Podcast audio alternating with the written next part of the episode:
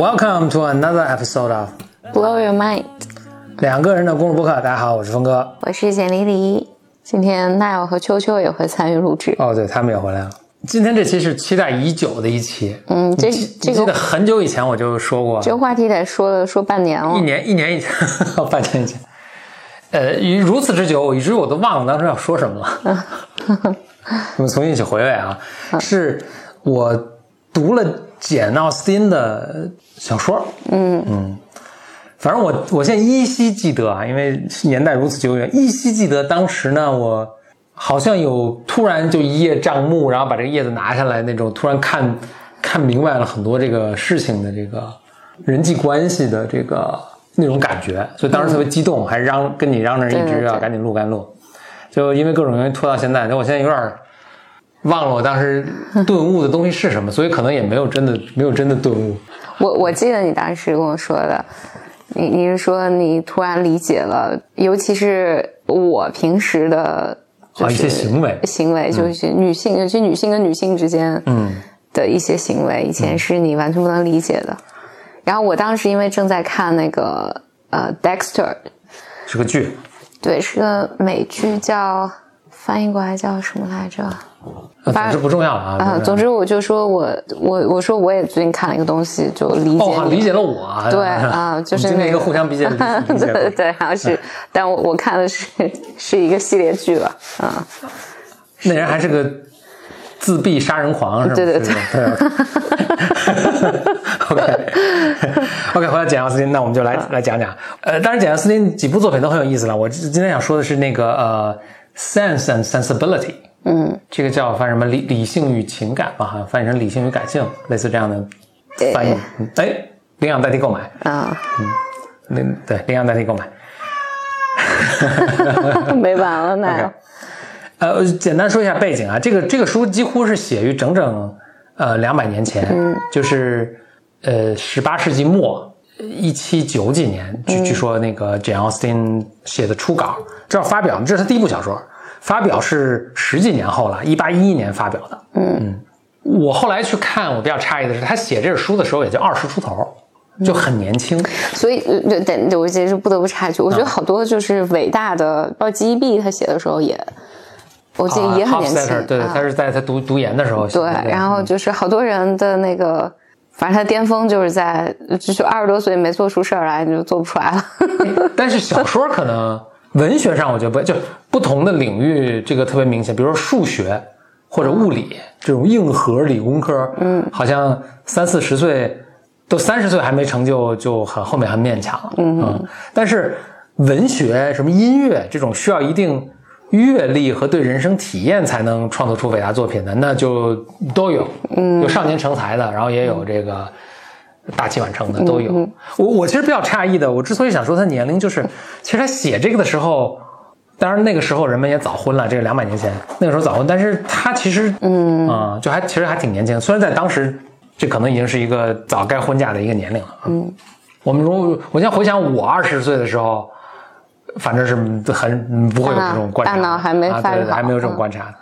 开始讲这个故事啊，这故事一上来就像 Jane Jane Austen 的很多，就是比如比如 Pride and Prejudice，一上来这个设置呢都是，就我一看就脑袋嗡，就有点人物就有点转不过来了。它是怎么呢？常见的一个人物设定就是一家人，然后呢好几个闺女，嗯嗯，对，他这个就是很明显，是好几个闺女就是老公和他二婚的妻子以及三位女儿，嗯，就这家当时就产生了一个重大的变故，就是老公马上要过世了。嗯，OK，首先先说一下啊，这老公当时过世之后就，就剩就四位女性。是，作为这整个故事这个穿插的主角了，那尤其其中呢是以两位女性，就是大女儿和二女儿作为主角的，小女儿只有十三岁，那就基本上没有什么重要角色。妈妈呢也不是一个重要角色，就是这两位，大女儿十九岁，二女儿应该十五六岁，嗯都是一个 teenager 的一个年龄，但是在当时应该是一个婚嫁的年龄，是咱们故事的这个主角。所以大女儿呢叫做 Eleanor，嗯嗯，十九岁；二女儿呢叫做 Marianne，呃 Marianne，啊，十呃十六七岁。OK，父亲去世了，给给家里带来一个重大冲击，就是就是其实他们家是非常非常有钱，嗯嗯，住在一个大庄园里。但是父亲呢是把一就反正因为种种曲折的原因了，但是呢，总而言之，给家里造成的结果就是，他呃引领量大去购买，他把这个家里这片大产业传给了他的上一个婚姻的长子，就他上一个婚姻有一个儿子，儿子当然比这些姑娘们这个岁数都大，传给了他。那他临死之前呢，他当然放心不下这二婚的母女啦，这个才是最疼爱他们了，他就希望他这个长子呢能够好好照顾他们。嗯，这个长子刚开始呢，这个儿子呢回来这个奔丧嘛，刚开始也是答应，但是呢。接下来就出现一个，就是不管古今中外文学作品中都经常会出现的一个恶毒的嫂子的形象，就是长子的这个这个呃夫人啊，叫 Fanny，就从中作梗，就是说哎你不要给他们太多钱啊什么，所以这个长子最后呢就也等于食言了，就每年呢只给这个母女四人啊说少数几百英镑，反正就钱是很少。嗯，而且回来之后呢，他现在成为一家之主了。他们当时当时是个大庄园啊，就家里非常有钱。但是他一回来呢，就是以主人自居，就也他也确实是主人了，就撵他们母女三人。就是他母女三人从本来从在家里是这个这个什么大太太、少奶奶，对吧？突然成为寄人篱下，然后马上被撵走，就非常落魄。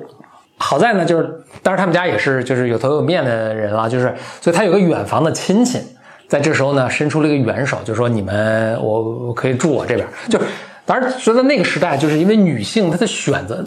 很少。英国对对对，她她她也不能出去工作啊，她也没有收入啊，所以她就她这个基本上就只能是一个被动的接受的这么一个状态。那他远房的一个亲戚呢，啊，就伸出援手，就他们就搬过去。搬过去之后呢，我看的感觉其实也是一个独立洋房，但是没法跟以前大庄园比了。就是他们去的感觉就很差，就是一个从天上一个到地下这么一个感觉。所以现在这母女落入这种窘迫的情境，他们唯一能打的牌是什么呢？就是赶紧希望这个大女儿和二女儿嫁得好。嗯，OK，这是整个这个故事背景的 set up，到这儿我还都能 follow。OK，嗯啊，再往下呢，人物就开始复杂的出场，我就已经有点记不住了啊。但是呢，呃，我整理了 notes，所以我跟大家来介绍一下接下来这个情节的发展。就在他们。被这个就是这个这个母女四人被赶走之前呢，不是那个他的那个等于是同父异母的哥哥带着嫂子来了吗？同时又来的还有这个嫂子的一个兄弟，嗯啊，应该是弟弟吧？呃，也是咱们的一个接下来一个男男主角叫爱德华啊，嗯，那爱德华我看这个里面我得的一个印象就是这个，哎，这顺便说一下，就是我我觉得里面这个男性啊都。很一般，如果不是特别渣的话，就是很一般，就是让人没有特别深刻的印象，面目模糊啊，就是没有没有存在感。爱德华就是一个很典型的，我觉得没有存在感。其实他嫂子家也很有钱啊，所以他们家也是对这个孩子寄予厚望。但他自己呢，就是没有什么特别大的远大的理想，嗯，然后人也特别木讷。啊，它里面有一个情节，就是哦，对，重要的点题得说一下，不，咱们咱们主角是大姐二姐嘛，伊伦诺尔和这个 Marianne，我咱们说大姐大二姐啊，这两个就分别映射到这个主题上，就是理性和情感。嗯，大姐呢，哎，我觉得符合这个古今中外大姐的形象，就特别内敛、压抑，对对，压抑情绪都不不不不表现在脸上，特别懂事儿。嗯啊，就那么就这么一个状态。这个二姐。就是热情奔放，特别文艺，嗯，所以当时他们就不是家里来来客人嘛，他就这个爱德华嘛，爱德华就是他那个姐姐姐的这个弟弟啊，就让一起读诗啊什么的。这爱德华就就就就不太不太能玩这个，嗯啊。但是呢，这个大姐跟二代二二爱德华，嗯，两人就还看着还挺对付的，嗯。这个妹妹，这个二姐呢，就妹妹啊，就非常不以为然。说这个姐没有没有 feel，嗯嗯，没有热情，一点都不浪漫，读个诗都读没有那种抑扬顿挫那种，没有诗和远方，就很没劲。爱德华自己呢，就确实没什么没什么远大的理想，他就说，哎，我就是能混个 living，混混口饭吃，其实我也就满足了。那我们家一给我压力很大，什么就就这么一个。所以我也很奇怪，就是这大姐怎么就是她身上有什么品质让大姐很很感冒啊？无无法理解。但总之他们俩看上了。这个妹妹呢就不以为然。接下来呢，就是但是这个他们的相见非常短促了，他们就搬到他那个远房的亲戚家了，然后一下这个从天上掉地下了。接下来你就能感觉到，这个作为那个时代的女性就很被动，她没事就只能在家里待着，呃，这个织织毛线啊，然后当然这个二姐还会读读诗啊什么的，但是就是只能等大家来，嗯，等大家来。那大姐也很想念这爱德华，爱德华也还还没有出现。在这个过程中啊，就是他们跟就是他们不搬到这个新地方了吗？跟当地的这个社交圈儿有头有脸的人呢，这个呃开始结识了。嗯，尤其他妈很着急啊。嗯，他妈说这个我得赶紧把这个两位千金嫁出去，完这嫁的还得得好一些，这个来挽救我们家族的现在这个中落的这种场景，所以就开始认识了当地的这个比较有头有脸的人物，就认识了一位什么呢？认识了一位叫做 Colonel Brandon，这个 Brandon 上校。Brandon 上校啊，他是那个其实岁数不小了，三十多了，在这个时候，他既然是上校嘛，就是很有很有社会地位啊，也也住大庄园，反正 Brandon 上校呢，见着这个二姐 Marianne 就很喜欢。嗯，在我们现在看来，这是一个非常恋童变态的一个对，但在当时呢，是呃，那就是很似乎也很正常，所以家里人还挺想撮合他的。嗯，但是我们二姐，哎，咱们《红楼梦》里的刘二姐是不是也是？呃，不，就不管了。但二姐看不上这 Brandon，觉得这个老气横秋。结果她在这个二姐有一天在外面遛弯儿的时候啊，嗯不小心脚崴了，然后还碰上什么暴雨啊什么的，反正就是落入一个窘境。这时候呢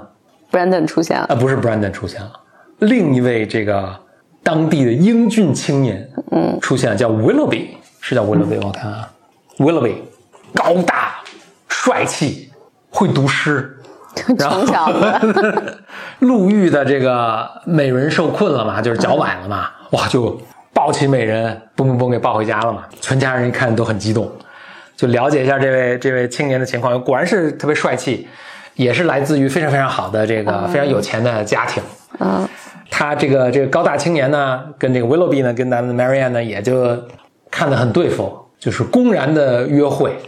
然后一起读诗，全村人都看在眼里，就觉得他们是不是已经私定终身了啊？他们确实也是，这里面就有个很很很，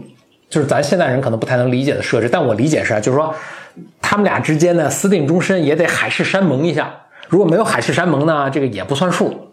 这个外人看就看他们那么卿卿我我啊，这可能在当地是当时社会这个这种情感非常压抑、情感不外露的社会，就是他们觉得就是他们可能已经是私定终身了。嗯，然后呢，这二姐呢，这个整个行为举止，甚至跟她大姐之间的沟通，也都言下之意就是我们这已经是板上钉钉，就是跑不了的事儿了。所以大家都就所有人都这么都这么这么认为。然后接下来突然帅哥不辞而别。哦，对对，咱们这个 Brandon，嗯啊，这个上校同志，当然是你就很郁闷了啊。但是作为绅士嘛，你也你你你就就好像那句话什么，在战场上和爱情上一切都是公平的，嗯，那就是咱们竞争上岗嘛，嗯。然后他呢，老不欲言又止，就说言下之意就是我这儿有一大八卦，但是我作为我太绅士了，没法跟你们说。嗯，OK，所以埋下重大伏笔。OK，接下来事情发生重大转折，帅哥 Willoughby 突然不辞而别，去了伦敦。所有人都是很诧异，那是发生了什么事儿？二姐玛丽安同学呢，也腹背受敌那种感觉，因为她有，她也很郁闷，不知道发生了什么。但是呢，她跟别人又得装的就是这 under control，对吧？这个这这这个这这这个这个大家都别急，嗯，就他他现在很痛苦，那全家人也都很替他着急，嗯，那大姐呢也很着急，大姐不仅着急她妹妹，她很懂事嘛，她担担心她妹妹，她妈妈因为觉得这个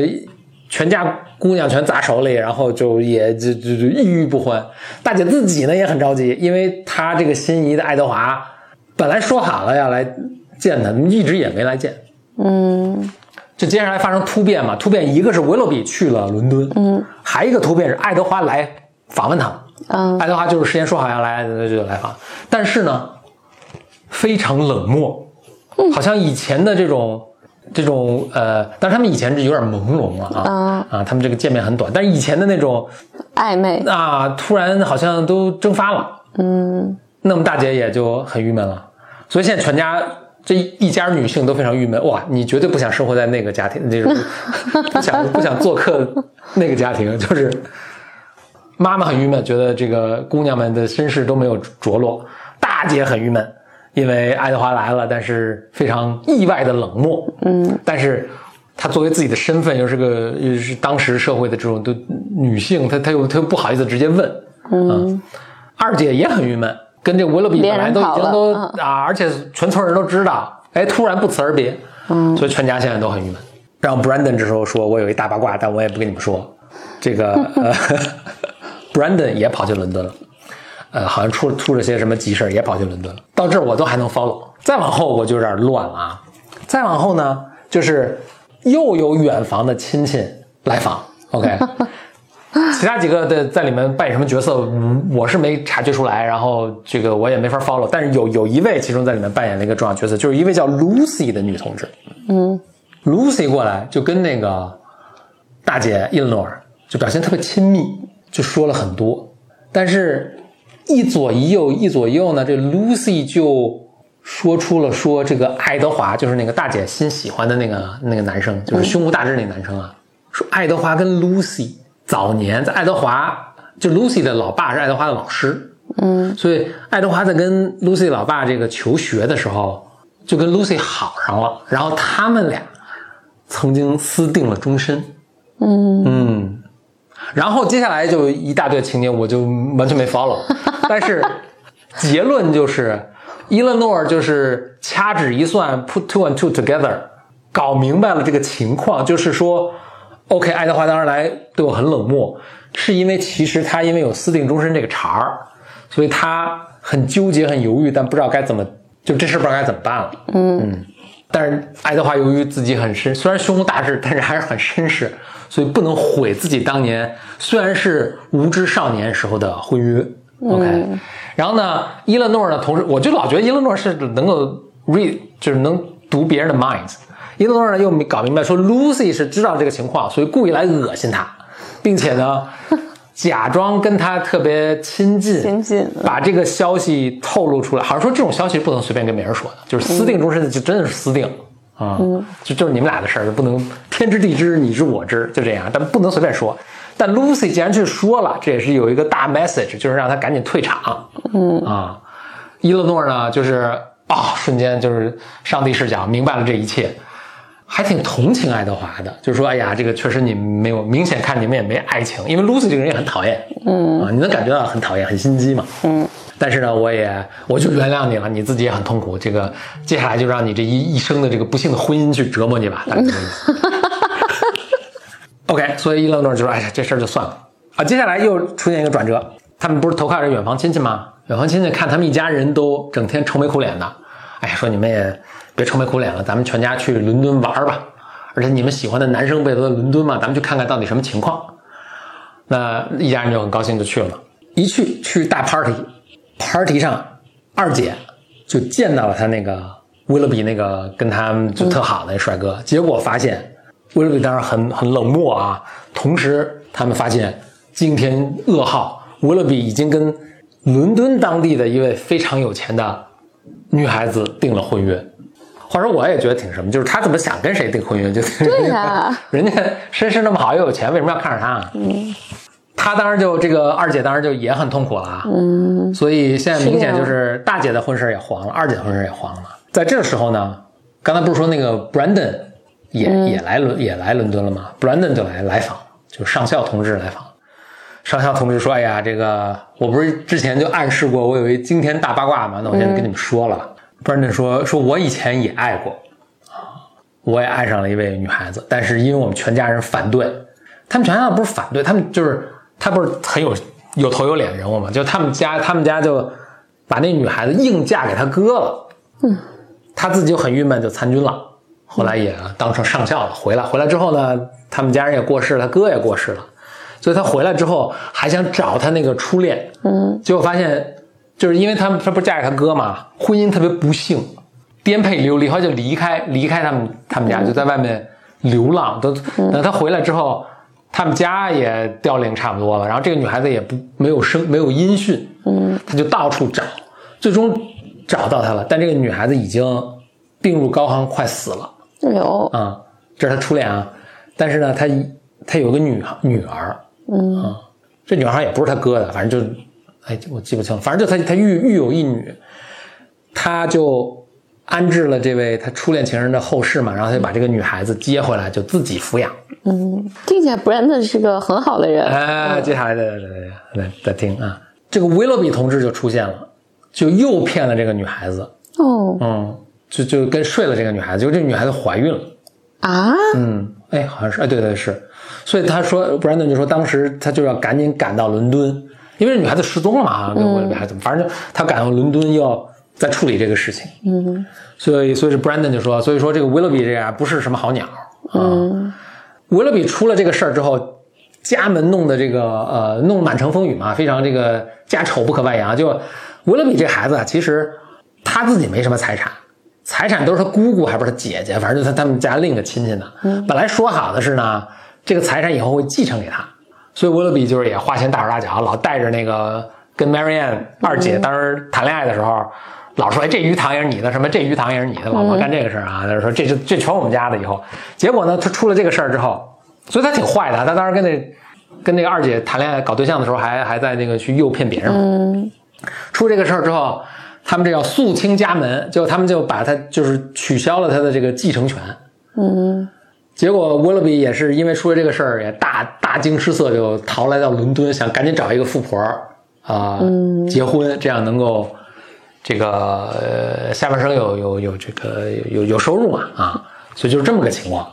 所以 Brandon 就说：“哎，这是一个惊天大瓜，来跟大家一起吃。呃，以前我不说呢，因为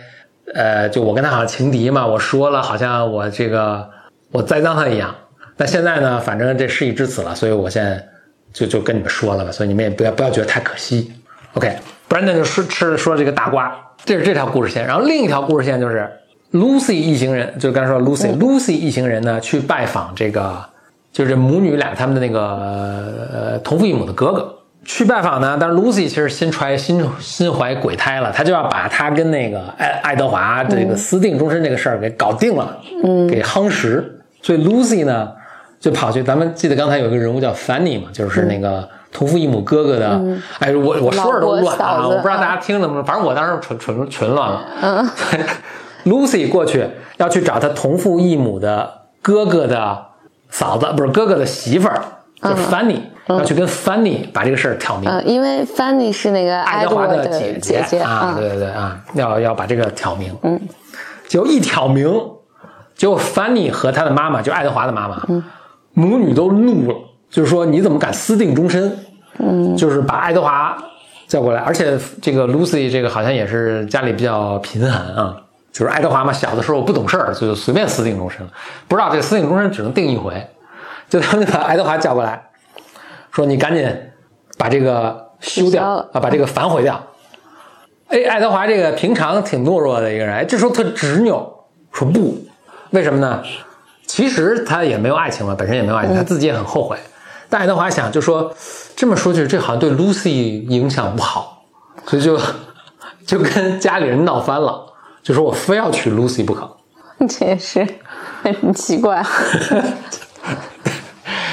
他妈妈和姐姐就就怒了，就说你要非娶的话，你要非这个怎么说呢？honor 这个婚约的话，你要非诺守这个婚约的话，那家里的遗产你碰都不要碰。对对，你一分钱都不要想了。你可以看到那个简奥斯汀的这个所有的故事啊，一个是就是爱情是一条主线，然后另外就是分遗产是一条，就就巨大的一条主线，全都围绕着遗产来。哎，爱德华这时候特别有骨气，那就那就算了，我就我就我就不要钱，就是没就是我一分钱继承不了，我也要为了这个女孩子的幸福，我也要其实他们结婚也不会幸福的，但我也要 honor，我要诺守我当年这个年少无知时候许下的承诺，一个承诺一诺千金。这事儿要传到那个大点儿姐，大家包括传到这个 Brandon 上校那儿，都觉得哎呀，这个孩子还挺挺有信用的，还是不错的。Brandon 其实根本就上校上校同志，哎，上校老师就是你刚才说的，上校老师救场的，嗯，当然人财力雄厚了。Brandon 就跟那个伊勒诺尔说，说我也不认识这孩子，但听起来呢是个挺好的一个人。你这样就是他现在不是也没遗产了吗？然后我看他好像也没什么技能，身无一技之长，那他没钱，他也没法结婚嘛。我哦对，Brandon 好像他说他当时说什么，他的一个小的一一个小愿望就是说，他就当个牧师，就平平安安的过一生就可以了。然后 Brandon 就说，哎，你看我我这大庄园大地产，我这儿呢有一小教堂，他要愿意来呢，就我能给他给他供一个牧师的职位，啊，对对对对，这样呢他就有稳定的收入嘛，虽然不多，然后他也能履行他的婚约嘛，啊，然后李德总说这可以是可以，你你为什么跟我 跟我说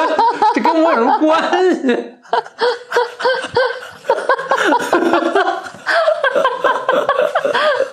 啊，Brandon 说说，因为我也不认识他，我这么去呢，我怕伤了他自尊心，就好哎像呀施舍来的这个。然后你不是跟他还比较熟嘛？你们好歹认识嘛？你去跟他很委婉的说这个事儿，他说不定就答应了啊！我怕他拒绝。伊勒说，伊勒说说行啊行啊，他去去跟那个 Brandon 说了，Brandon 当然也很很开心了。当然俩人见面很很尴尬了，但是真的就就这样。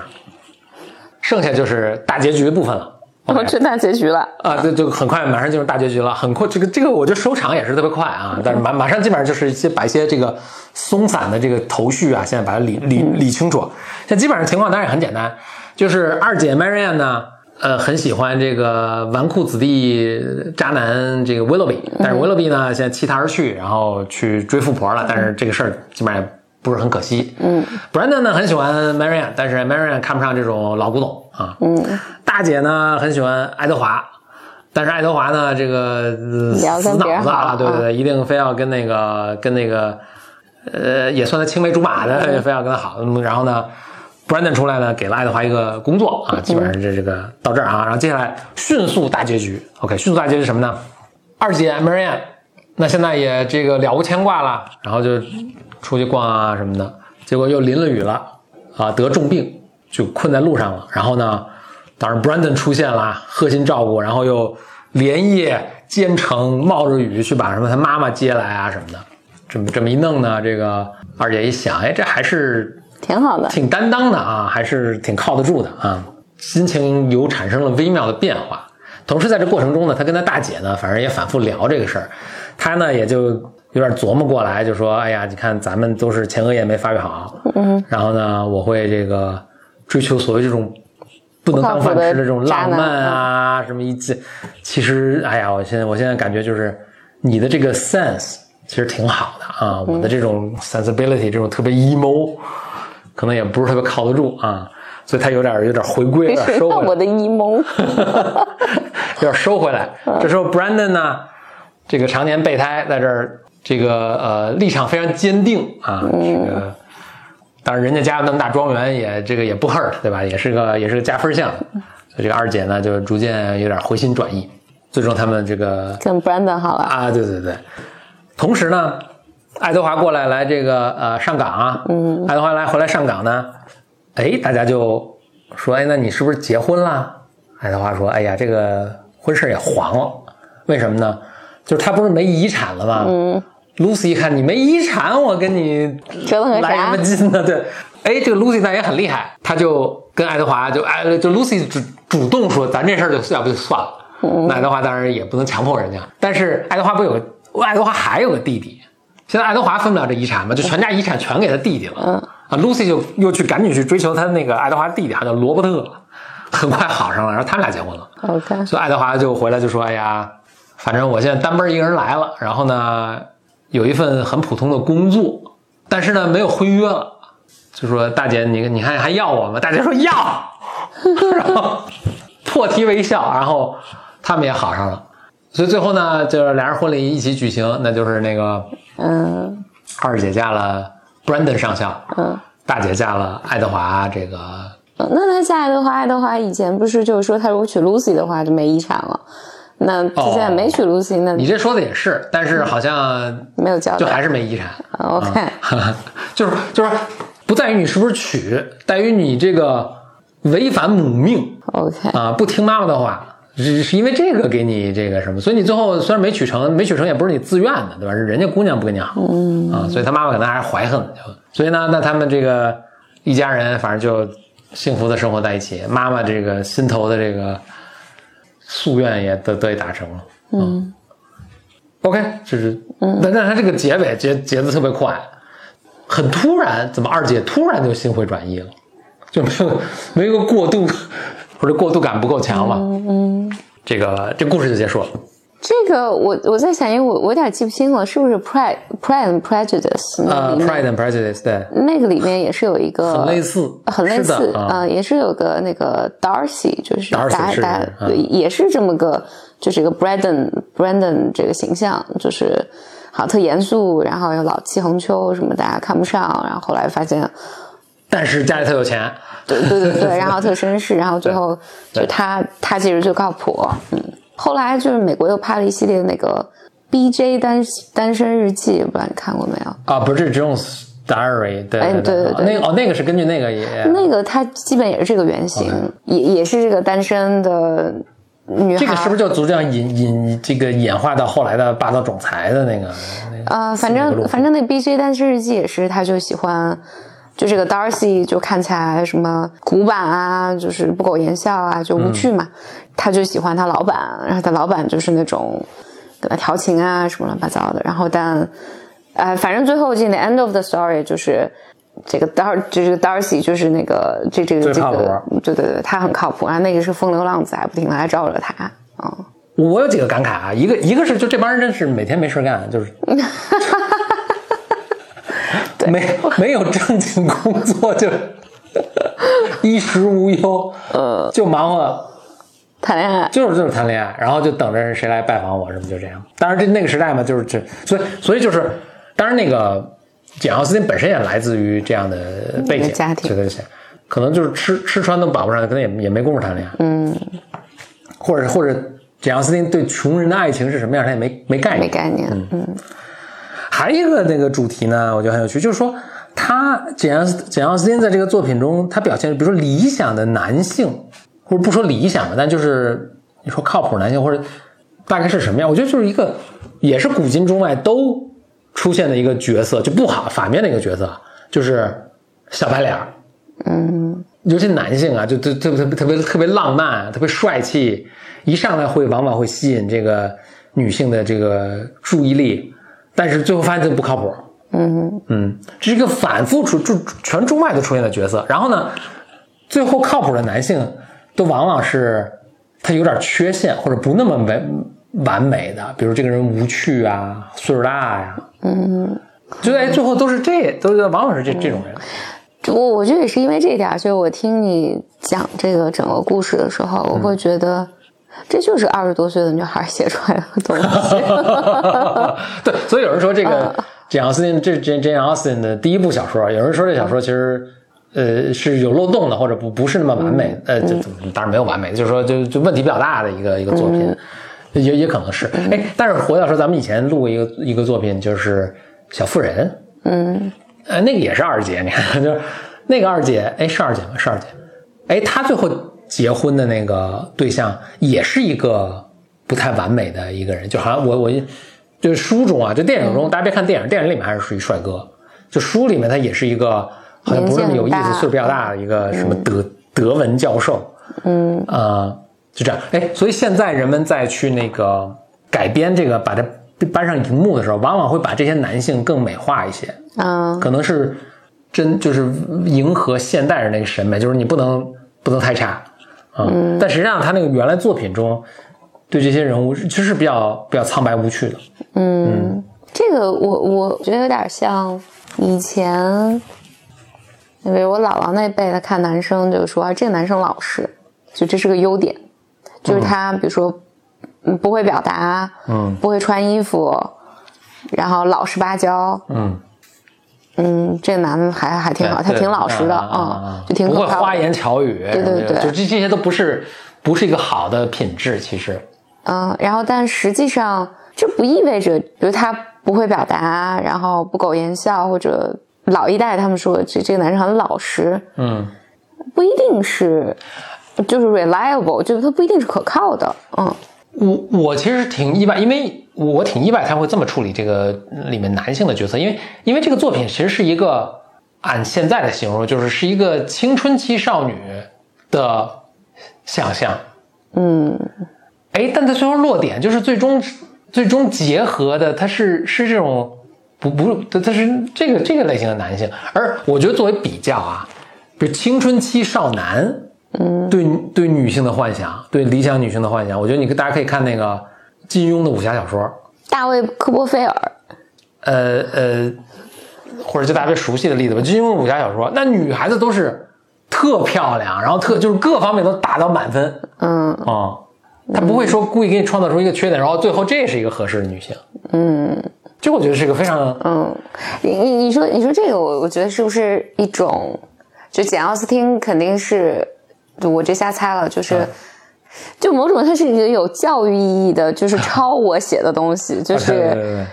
呃，我要告诉你们，就是这种 告诫大家不啊，那个你你不要追求诗和远方，不要在恋爱中去找这种高大的能哄你的男性，这些都不靠谱。其实最终靠谱的是你觉得无趣的那些人啊因为这个听起来很像是是工程师 对，我觉得听起来是，Brandon 就是工程师，老说救场。因为这这个我听起来就很像是，比如说我我家里的女性，就大家会不断的说。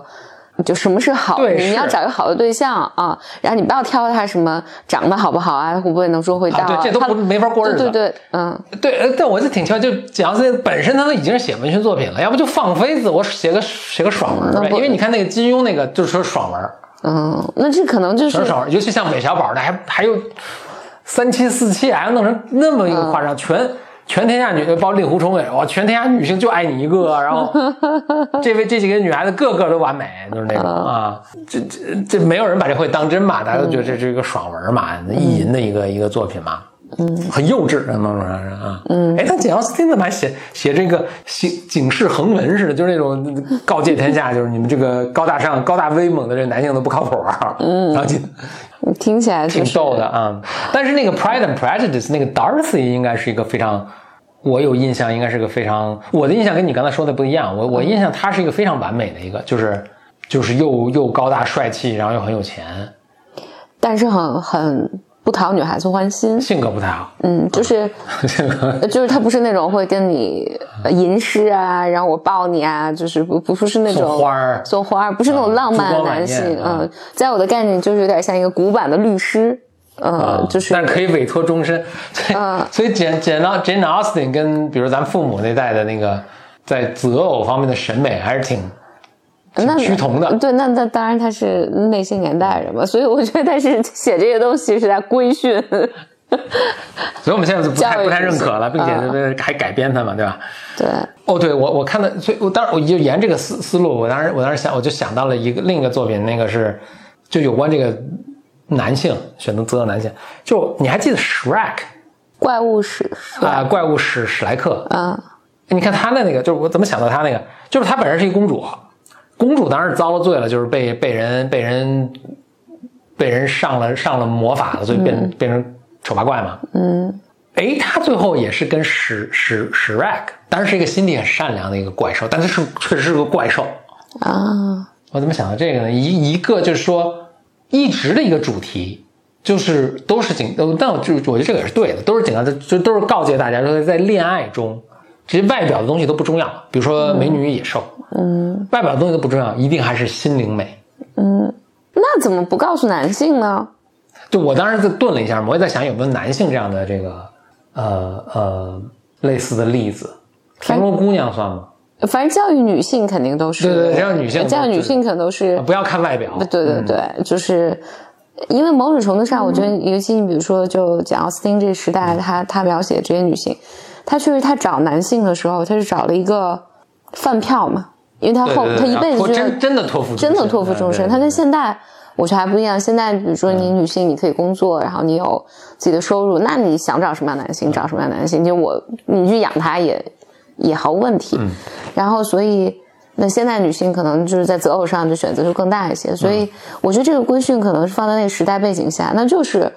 他哄你开心这个不重要啊、呃他让你笑这个事儿不重要，那重要就是他能他让你笑很重要。哎，他一直养着你。啊但但确实，就即使男性，我觉得男女性还是那首先有这个社会的变化，所以现在这个整个这个标准更、更更对称一些。嗯，然后再说这史史莱克这个，就是我我那个我当时以前看没有感觉，但我现在为这个公主特别鸣不平的这个一个什么，就是它里面暗示着一个什么呀？一个就咱们说的那种什么嫁鸡随鸡嫁狗随狗的那个哲学。为什么呢？我本来公主好好的，后来我不是说我亲吻这个真爱之吻就能解除魔法吗？哎，真爱之吻是解除魔法没错，哎，但公主就变成那个怪兽了，嗯变不回来了。嗯，哎，那我说，一首先为什么不是这个史莱克变成一帅哥呢？嗯，就为什么是这个就公主往这个？首先，公主本来还是人呢，对吧？嗯，为什么公主往这个怪兽的方向变，而不是怪兽往公主方向变？比如说我公主当然好好的，真爱没问题，我也不嫌弃你不好看，但为什么我要变得跟你一样？就为什么要嫁鸡随鸡？嗯，我觉得这里面这个，你看这个设置都是大家潜意识就这么就这么去设置了。对，嗯，我我有点忘，我忘记这个好多年前的动画片了。啊，这个是个超级好玩的电影，我们有机会，当然故事更简单了，有机会可以讲一讲，大家可以回去再看一下。我觉得这个看这是很有不同的感觉。我我只是有印象，就是在最画面最后是，就是两个怪兽相亲相爱，就好像特别 sweet 的的的的一个结局，其他我都不记得了。嗯还有一个就是感受就是，呃呃，就英英国英国当时的男性就就就真的是很古板，死要面子。当然，那个爱爱德华就是他以前的这个婚约什么，但是这个我还能理解啊。就 Brandon 当那个说我有一大瓜，但我不跟你说，嗯然后直到这个生米煮成熟，就是或者怎么说呢，就已成定局之后，我再跟你说，就我不要影响。虽然这个瓜很大，但是我不要说出来影响这个局势的走向。嗯啊，我让他自己走走完，对吧？以咱们现在的角度，就是比如说你现在看，不管你你对他情感怎么样，但是你看他要前面有一大坑要踩，嗯，但是我为了保全我的这个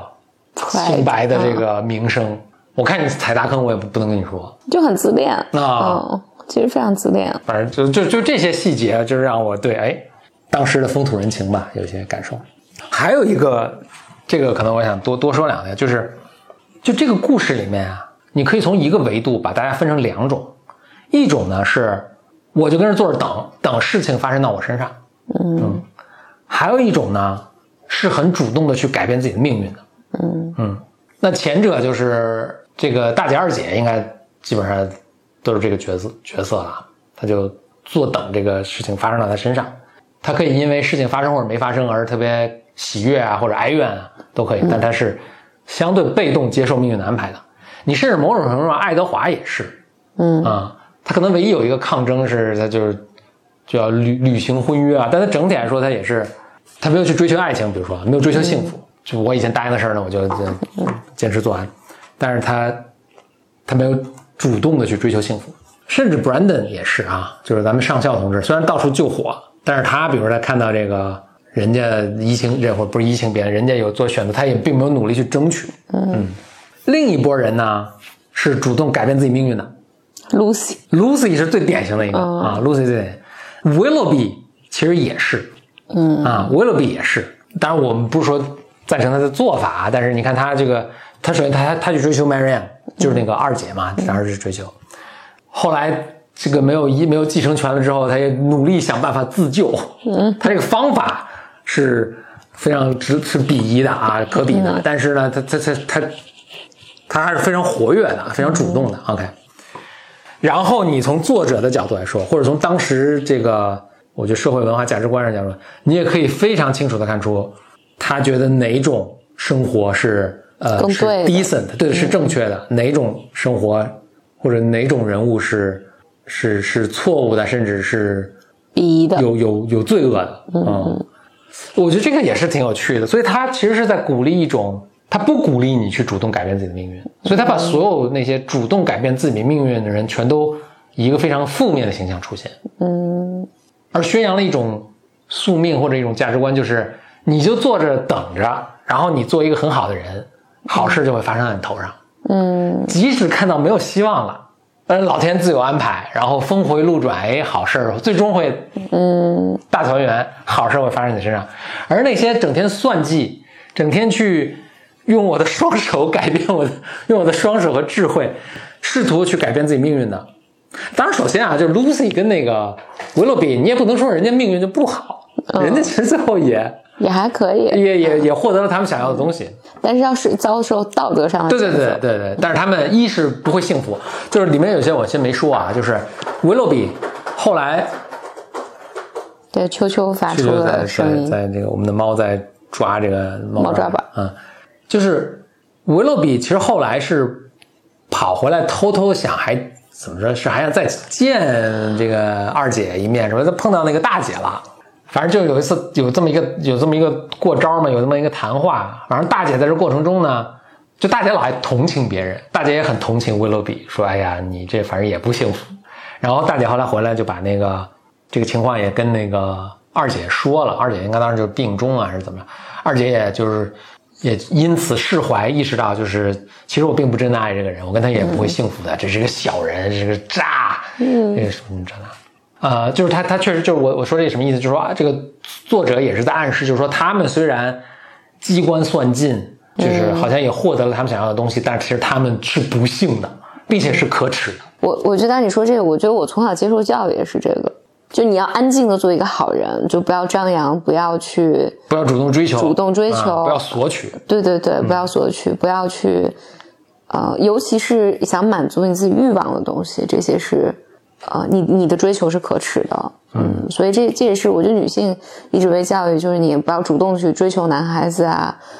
就当然现在这些都在改变，对对对，就我觉得这个确实是不太符合现在的审美的。其实现在的审美是，如果一个人就跟这坐着，然后好运就落在他身上，我们其实并不是很赞赏这种，你可能会羡慕他的运气，但你并不是赞赏这种，不会赞赏这种人生的选择和性格，嗯嗯，反正你会觉得他是一个，哎，那样代替购买。反正你会觉得，就是凭什么他，对吧？或者是你觉得他是一个一个更弱的一个一个角色？嗯，我我倒不是觉得是弱，我是觉得他会把你变成一个特别委屈的小孩儿，就是我特别乖的遵守一切规则，嗯，两代替购买，就是我特别乖的遵守这些规则，为什么好事不发生在我身上？啊，我这么我这么懂事啊，我这么懂事儿，然后为什么却被那些机关算尽的小人拿去了机会？所以这个好运，所以这种好的生活，其实是给你作为你去遵守规则、循规蹈矩的一个奖赏。但事实上，事实情况就是，而且他把你让你认为你去满足自己的欲望是可耻的。就是为自己去谋求这种幸福是可耻的，嗯，然后你就只能特别乖的等待被安排，嗯，人就特别容易变成一个特别委屈的小孩然后你就特别看看不惯那些就是能够特别张扬的生活的，嗯，满足自己欲望的去大胆追求的这些人，你会觉得他好像好像他们做错了什么事，但其实其实这些人。应该遭雷劈。对对对，但结果，因为他并不像我这样这么 behave well，然后，但是他却获得了，就他却争取到了，就是更有钱的生活呀，或者更……就我一直是三好学生，对对对，他还整天这个旷课，跟老师顶嘴，不完成作业，对，怎么能他？对，嗯，所以我我我自己觉得这些，我我不觉得我完全修正了这个事儿，就包括审美上完全修正，我觉得没有，我觉得大体上还是。教你，你就安静的做个好人，然后那些比如说对自己欲望的追求啊什么的，这些都还是错的事情。就这这个我我印象特别深，是我在想我刚上大学的时候，其实我特别想进入一些社团，但是我就有这种耻感，我觉得我如果要去主动的去呃说我想进哪个社团，或者我想去争取哪个职位或角色，我都觉得特别羞耻。嗯嗯，就觉得这不应该，嗯，我我不应该这么做，嗯，这这个我我觉得我花好多年来克服它，就是我要为争自己来争取一些东西啊。但是现在我觉得确实是有转向，只觉得是有转向，就大家会开始鼓励，尤其是女性，你你去为自己争取权益啊，这不丢人，你表达自己的欲望不丢人。我我看到他就是我当我。在品味这个故事的时候，然后得到刚才说的这个感觉，我就在想，就是这个故事，就是这还是一个非常受欢迎的一个作文学作品，嗯，就很多人特别喜欢，而且每过那样代替购买，就是每每过十年二十年就被搬上荧幕一回，每过十年二十年搬上荧幕一回，就可见它的里面的它的这个 message，它的这个传递的东西是打动很多人的，两百年了，打动很多人。但其实以比如说你如果从 Joseph Campbell 的那一套，说什么英雄之旅的那个角度去看这个故事，它是一个非常奇怪的故事。就是首先这里面的人几乎没变化，嗯，唯一变化的就是 Marianne，就二姐，从一个以前特文艺，变到一个现在就更更更踏实过日子的这么一个人，嗯，有有可能他是有这么一个变化，大多数人都没变化。然后另外我们的主角，我们的英雄是完全被动接受命运的。而其实 Joseph Campbell 里面，他特别重要的一点就是，没自我，我得对，我得成长，然后我成长的一个大的什么，就是我主动承担责任，我主动去去 adventure，对吧？去去去去做决定，什么去成长为一个 leader，等等等等。就是他这故事就完全不是，所以是个非常脱离了至少那个 Joseph Campbell 那套理论的，当然这个他比 Joseph Campbell 早很多了啊，脱离了那个框架的一个故事。哎，但是大家也很欢迎他，也也很喜欢他，就是所以可能 Joseph Campbell 那套也也是一个非常片面的一个理论啊。我自己的感觉就是，反正今天咱们俩聊的时候，我我就觉得这就是代表着某种规训。嗯嗯，对女性的规训，对男性的规训，就是对女性的规训，就是反正欲望是可耻的。因为我觉得我从小也也会被这么教育，就是你喜欢男生，不要喜欢那种那个。特能说会道的呀，特帅的呀，什么的，就这些都不靠谱。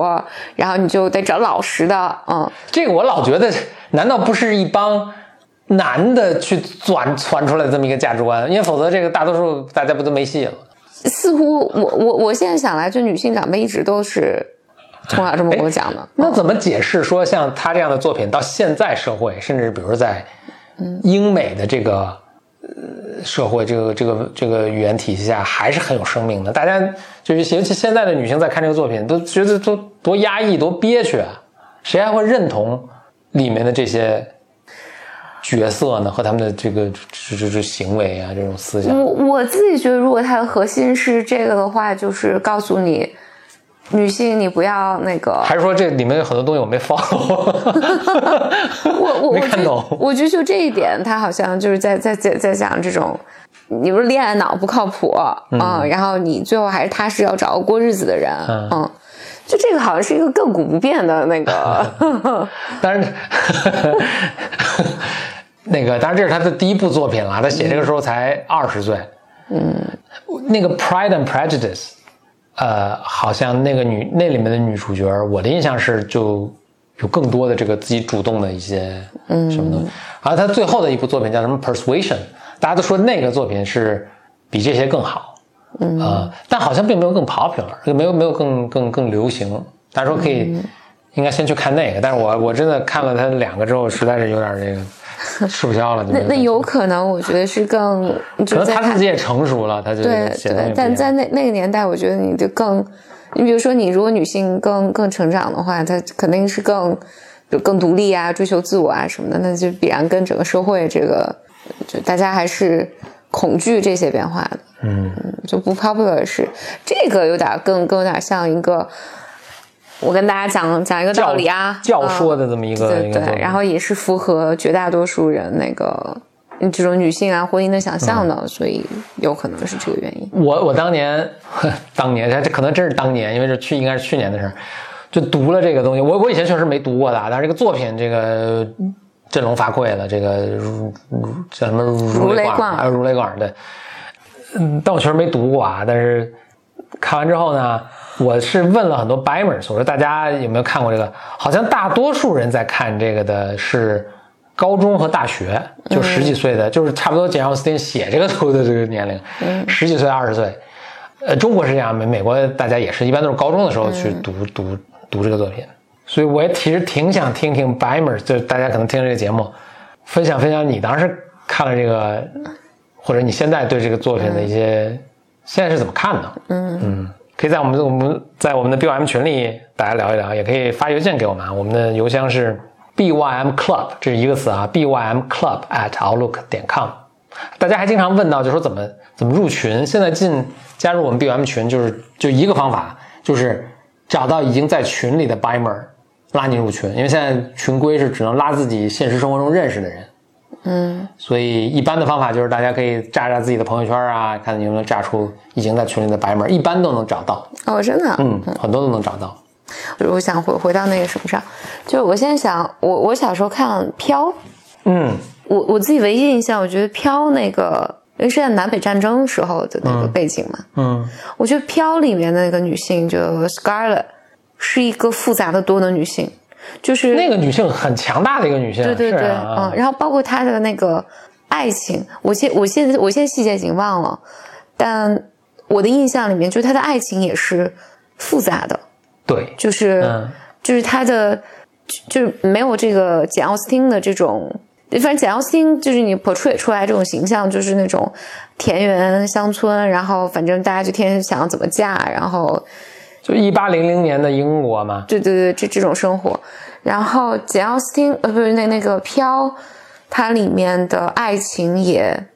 就男性女性都复杂，嗯嗯，然后以及我现在我我我有点忘了，因为他最后是和一个那个什么 Mr. White，就是那个人，我就记得他们俩那是对很小的我，我就是比较小的时候读的他，就是觉得还是挺就 blew my mind。他并不是比如说你情我愿，然后我就是我我就记得那个最后那个 Mr. White，就是简奥斯汀又回来找他，然后我就觉得 Mr. White 就表达了一个。反正就是没有答应他们俩，对嗯呃，他就没有答应他们俩在一起，但是他又是一个相对特别复杂的这个感情，就是我也爱你，但是我现在有点记不清了，但好像就是什么 Frankly I don't give a damn，Yeah 啊，然后而且以及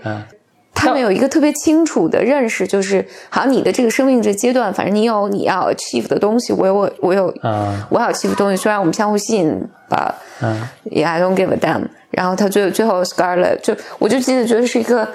哇！我当时觉得这个女性就是经过这么多东西，然后最后她就说 “Tomorrow's another day”，对，就是就是这一套里面就关于女性的这种 toughness，然后还有那个以及 Scarlett，我记得她也不是个传统的女性，就是她其实是 fight 很多东西的。她是真的很复杂，因为她一上来的那个她的那个形象是就很漂亮啊，然后是很交际，她就是很。反正不是个被动的形象，就她是有很很深刻的一个成长和变化，和受了很多苦啊，然后就遭遇不幸啊，然后变成一个很 tough，变成一个深刻的，更深刻的。就刚开始觉得还有点儿有点是个 shallow，浮躁，对对对对，可是是有点肤浅，对，嗯。但后来变成一个很强大，包括经营他们的那个什么庄园还是什么，对，然后包括因为里面那个男性，包括那个 Mr. White，就是他也不是一个。就是这种有点非黑即白，就是你要不然就是个浪荡公子，你要不然就是一个无趣的、可靠的，就是婚姻对象，就是就没有没有这么刻板。对，嗯，就是它里面的那个男性也是更立体的。嗯，不过这两个作品这个年年代间差，就他们写的差不多都是那个时代，就是。呃，南北战争也是十八世纪末嘛，就是他们都都是那个时代的人，当然一个美国，一个一个一个英国。但他们这个作品，那个飘是三十年代的作品啊，一九一九一九三十年代了，那个所以跟那个差了一百多年了，那差还挺多的。所以等于一个是像咱们五四时代的文学作品和那个一七几年有什么某个文学作品和那个《红楼梦》之间的区别啊。嗯嗯，那那那那差别还是太大了，那这个时代完全不一样。不过现在就是你你你你在讲这个简奥斯汀的时候，就会回忆，因为我前一段时间还看了一些，其实我大大就是大概率我都不太喜欢看这种，呃，就是英国古代古装嗯。剧，就是英国古装剧、英国清宫戏，哦，对对对，然后就 这英国古装剧英国甄嬛传，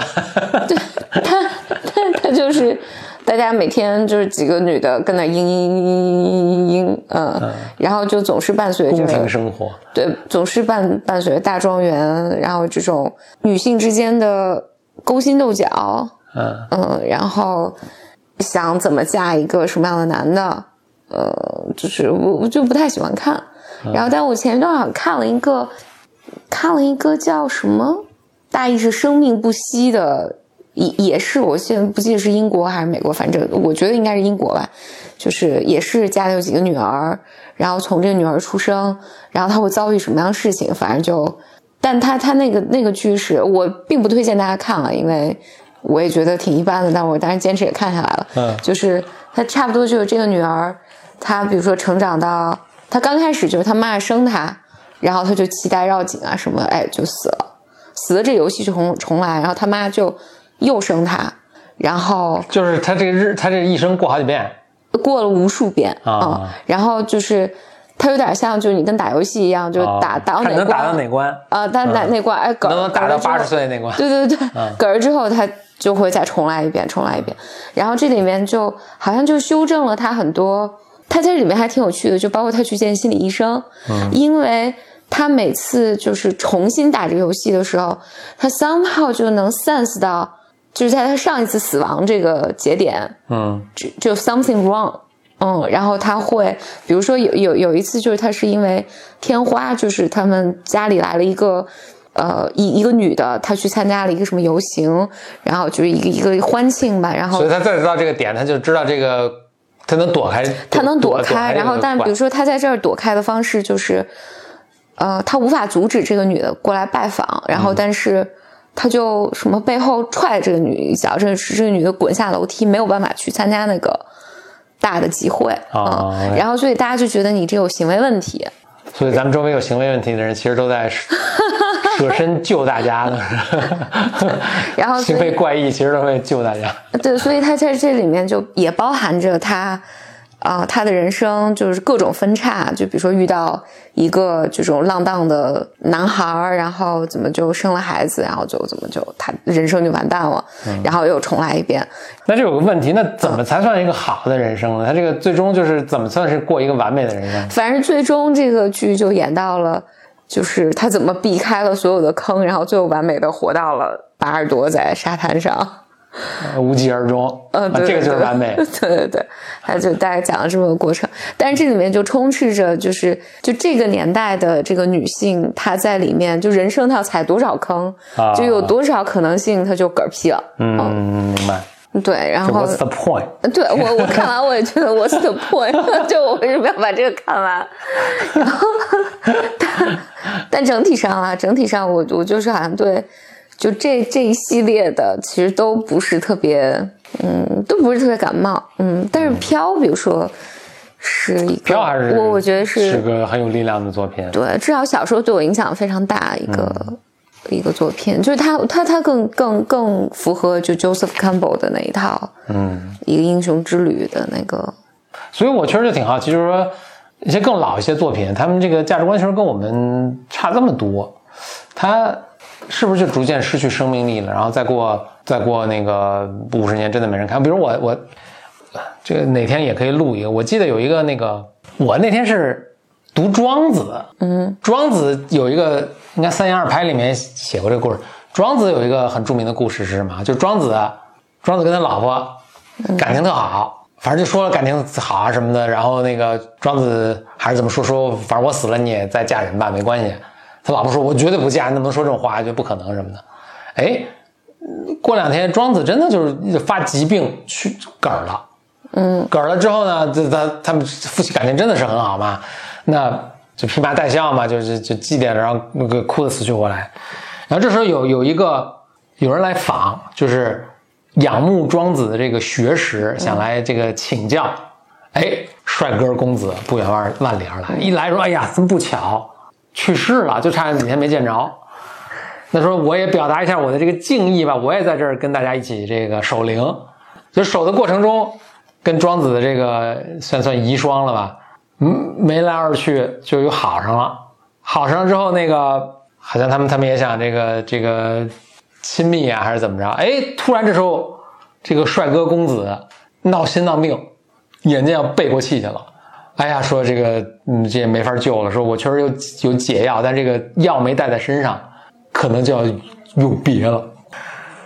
妻子就很着急啊，刚刚爱上这个人，然后怎么就要永别？说那你到底有什么解药？我们这儿药也很多，来我给你找。这公子就说：“我我这药真的找不着，我这药必须是活人的心脏吃了才能解药。”他说：“那那说说我们我们以前我们家呢，我们家是我是公子嘛，那我们就他们会找个什么死囚啊，给他每犯病找个死囚给斩首，然后吃这个心脏就能活。但我现在到这儿来。”就我也不是我也不是你们这当地人，我也不合适，对吧？然后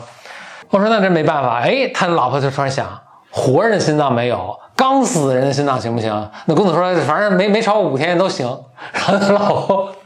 就拿着屠刀，对，拿着屠刀跑过去把庄子那个棺材要掀开，一刀下去就要把这个庄子的心给挖出来，给他这个新欢吃嘛。你能猜到接下来的情况吗？不能。一掀开，棺材是空的。哎呦！一回头，你吓死我了。庄子在那儿坐着。嗯。就庄子他已经练成神仙了，所以他实际上他是为了检验，就是考验他老婆，所以他就先把自己，就是他神仙嘛，什么都能，他先把自己变背过去，就好像死了。然后呢，但是他这个神窍魂魂魄飘出来，然后变成一个公子帅哥过来。嗯，勾引他老婆，就看他老婆不是好讨厌啊！哎，对对，你听听我，所以生前是那个，就是山盟还是死去活来嘛。但是这个庄子还没死，他就跟别人好了，还要把庄子这个尸首剖开，然后这个救他的新的爱人。所以这是个批判的故事嘛？对，然后他老婆就是羞愧难当嘛，就上吊自杀了嘛。然后庄子就拿了一个盆儿，跟那儿一边敲这鼓一边唱唱歌。好讨厌啊！是不是很？现在我们听是一个非常很二的、很二的一个故事。对。但是莫扎特写过一个歌剧，哎，是莫扎特吧？写个歌剧，几乎跟这一模一样，也是哥俩好像跟还跟自己的老婆一起度假，也是聊到这事儿，说死了之后这个谁这个能守着谁时间长一点儿什么的，然后这女性都说没问题什么的，就是我们就只爱你一个。然后哎，他们俩。怎么也假装死了，然后也扮成这个远道而来的商人，然后也跟自己老婆好，就一模一样的故事啊，好讨厌啊！对对，所以中中中西方都有这样的故事，你说？因为因为我觉得你这反过来想嘛，就是首先你不信任你老婆，嗯，然后其次呢，那难道你不应该是你为了你为你都嗝儿了吗？你难道不是应该为你老婆后半生着想？然后理论上来讲，就是。那我死了，然后你你现在又遇到一个爱你的人，对吧？嗯。然后我还能为你的，就因为反正我死，我这心脏也没用了嘛。然后那 那我我还能为你的这后半生的幸福有一些贡献，这应该是废物利用啊。对，那如果我我我觉得就是如果这个性别倒置一下，嗯嗯，就是这个他一定是要女女性去。我我我刚举这两个例子，我想说就是。我们现在在看这个故事，其实肯定我们对其中的道德判断会跟当时那个人的时代是非常不一样的。这我们读着其实很不舒服的。嗯，你这有欺骗，你为什么要用这种方式去考验你的爱情？这都是吃饱撑的的一个人。所以这个价值观是有历史长河中是产生很大的演变。那我们现在我们现在看这个故事，会甚至用一个批批判的眼光去去看，是不是这些故事逐渐就慢慢没有生命力了，然后大家也就不再去传颂这些故事了？嗯，希望吧。嗯，我我我这么来想，就是那个 B J B J 单身日记啊，因为他出了两部，我我怎么觉得好像就是去年下半年我还就找出来我看了一下，嗯，他其实就讲了这么一个陈词滥调，我都没看过，我只知道这很有名，但是没没反反正就是这个单身女性，其实它就是一个那个呃，就是简奥斯汀的这个翻版，就故事原型嘛。就是这个电影有是十十几年前的了，一个吧，二十年前了，很很老了，很老了。反正总之也讲，就是这个花花公子不靠谱，靠谱的就你看不上，然后但最后哦，二十年前的，二零零一年的电影，嗯，最后你就发现，哦，这这个靠谱的才是靠谱的，就是这个无惧的嗯男性，当然平平淡淡才是真。它里面也是这种，呃，就跟跟你刚才说的有点像，就是也是这个。靠谱的这个些些，其实达达达西的这个形象，我忘了他叫什么了。嗯，就他也知道这个女的喜欢的这个老板，因为以前也是，反正他们俩有什么过节，他知道就这个。哦，也有大瓜。对对对，也有大瓜，但我就憋着不说。对，然后，但你看的时候，我记得我以前小时候看的时候，也是觉得好像挺爽的哦。你看。这才是真爱。我觉得大家大家是有一个心态，就是我愿意看那些风流倜傥的人倒霉。嗯，对对对。然后，然后就……但我觉得应该是男的有这个心态，就是我没那么风流倜傥，但我跟那小风流倜傥帅哥倒霉啊，活该。对对，但女孩看着也是，就不是我作为女孩说，哦，像这种，比如说这种男的就就不可信，然后这个男的虽然他穿一个非常 funny 的，就是很土的那个什么，然后他也不会讨你欢心，一颗金子般的心。对对对，但是你看这样的男的才是靠谱的，嗯，就这是很很，我现在理解他其实是个教育片儿。但人是比这个复杂的，就这个人帅不帅，跟他是不是有金子般的心也不矛盾，就这没有什么，没有什么非此就是两者熊鱼和熊掌不可兼得。对，嗯，所以就就这个是你刚才聊一聊，我就想起来飘，虽然我不记得里面的具具体情节，我其实太小的时候看了，但是人是立体和复杂这件事情是，就是这个概念是很清清楚的，就是不不是像。你刚才讲的还有像《B J 单身日记》里面，就是啊，只有两个特别鲜明的 stereotype，你也应该做出更，反正你作为一个女性，就是反正叫你择偶的时候，你应该做出更理智的选择，还是看一些更复杂的东西吧。嗯，但我回来讲，我记得就是你去年是去年年底，因为是去年年底那段时间我看的，我看 Dexter 啊。但我记得你当时看的时候，你你跟我说你的一大启发就是，以前你完全不能理解女女女性怎么那么多话，然后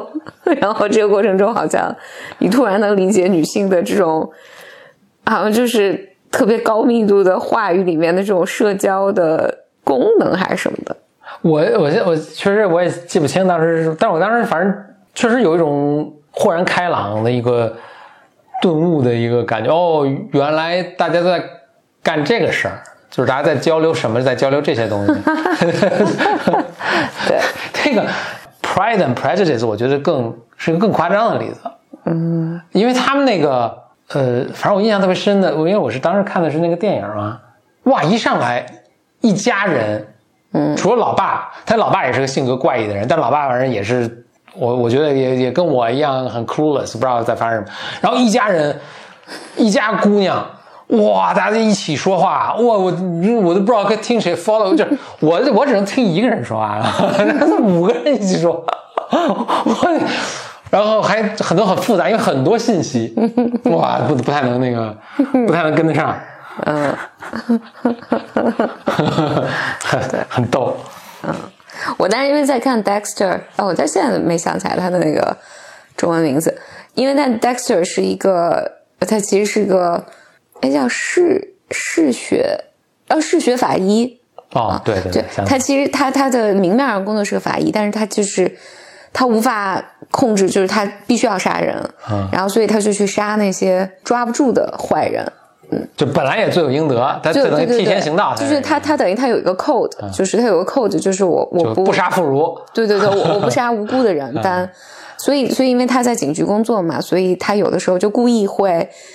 遗漏一些证据，使得就是警察无法抓到，然后他这样他能去把这些人给杀了。所以没抓到也是跟他有关，就是他故意放了这些人，然后能够让自己去体现。对对对对对，这何必多此一举？所以他因为他过了两面人生嘛，他在大家那个形象里面就是个很好的，就是有点不善言辞，然后就是这么一个。但是它里面有好多的那个，就他的 inner voice，从他的视角去看这个世界在发生什么。哦。他就是这个人又这么做了，我应该怎么做？就是一个非常有点自闭的，对对对对对对。所以因为这个联想到我。对，这这个我开始联想，就包括他刚开始谈恋爱的时候，跟这些女性交往的时候，他也说啊，下面该怎么办？哦，原来普通人是这么理解感情的，嗯，原来大家都是这么这么想的，就是嗯。就是，所以那个时候我会觉得，哦，我当时突然有有种感觉，我觉得哦，可能理解了我当年有多么不容易。我 可能 bro 在很多时候都是，都都是这种语言，就像哦，原来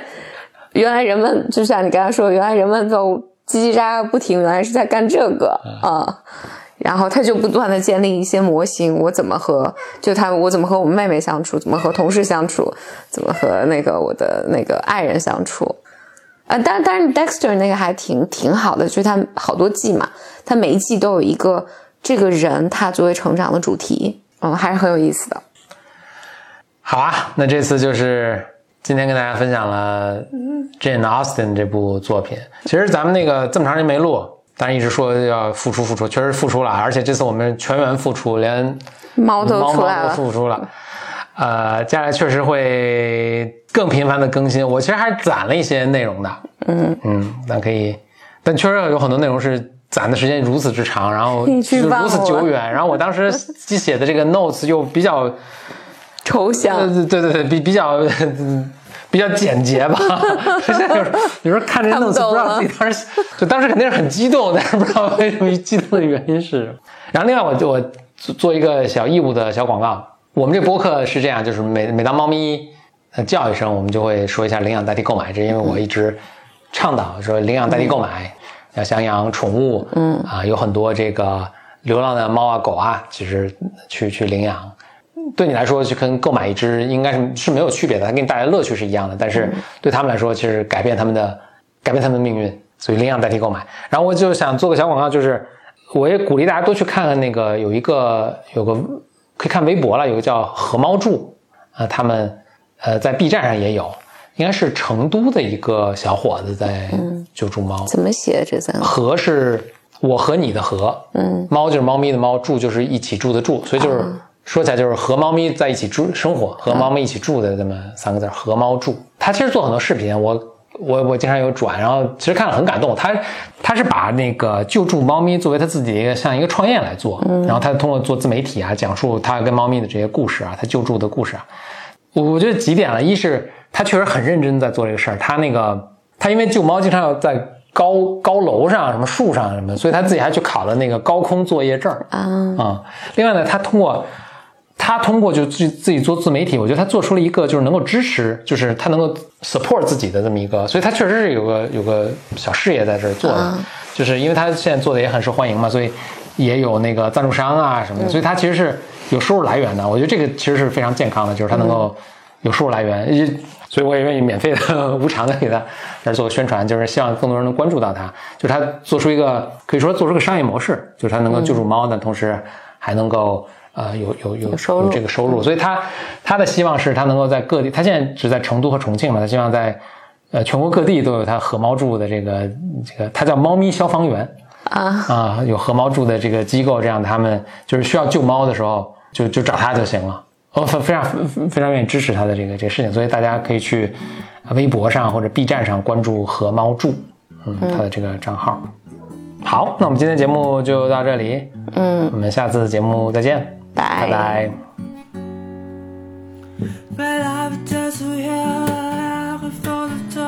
拜